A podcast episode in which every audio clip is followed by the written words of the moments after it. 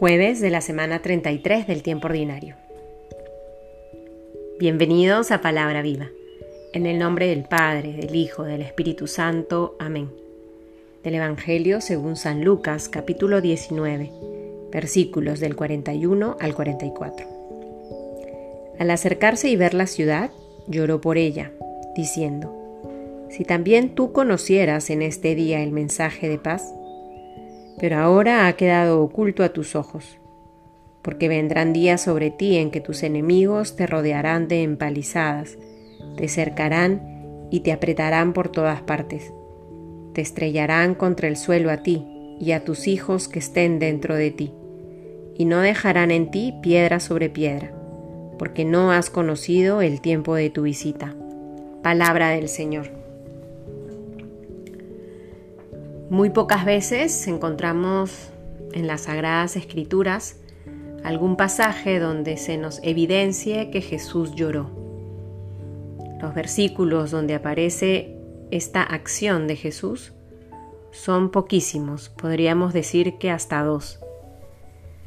Y hoy estamos meditando en torno a este hecho en donde Jesús, contemplando la ciudad de Jerusalén, se lamenta hasta el punto de derramar lágrimas por su situación.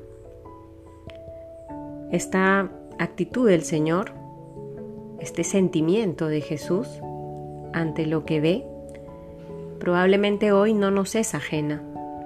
¿Cuántas veces se nos estremece el corazón por las noticias que vemos o que leemos, por lo que nos enteramos, incluso vemos la situación ya sea de nuestro país o nos enteramos de situaciones de algunos familiares, de algunas personas conocidas y se nos estremece el corazón. Vemos la fuerza del mal con tanta potencia que probablemente nos llenamos también de impotencia. El Señor hoy, al llorar mientras mira Jerusalén, pronuncia, si también tú conocieras en este día el mensaje de paz. Y creo que la invitación que nos puede hacer el día de hoy a cada uno de nosotros que estamos escuchando esta meditación es a justamente encarnar ese mensaje de paz, a asumir nuestra responsabilidad en nuestro país, en nuestra ciudad, en el mundo. Podemos pasar días, meses, años enteros lamentándonos de todo lo malo que ocurre. Pero lo que el Señor nos pide hoy es asumir con nuestra propia vida para poder acercar y ser instrumento de esa paz.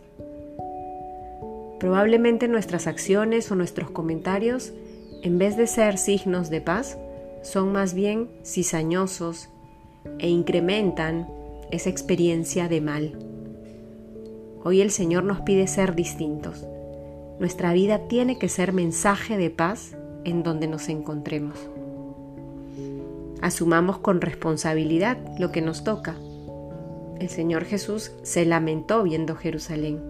Lloró lágrimas mientras contemplaba la ciudad por su cerrazón, por su incapacidad de reconocer los caminos de Dios.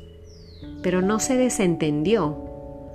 Fue en Jerusalén donde empezó su camino de pasión donde murió, donde entregó su vida por la salvación de todos.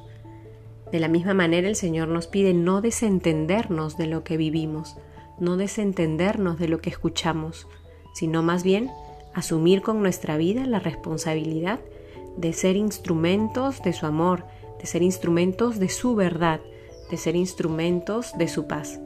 En el nombre del Padre, del Hijo, del Espíritu Santo. Amén.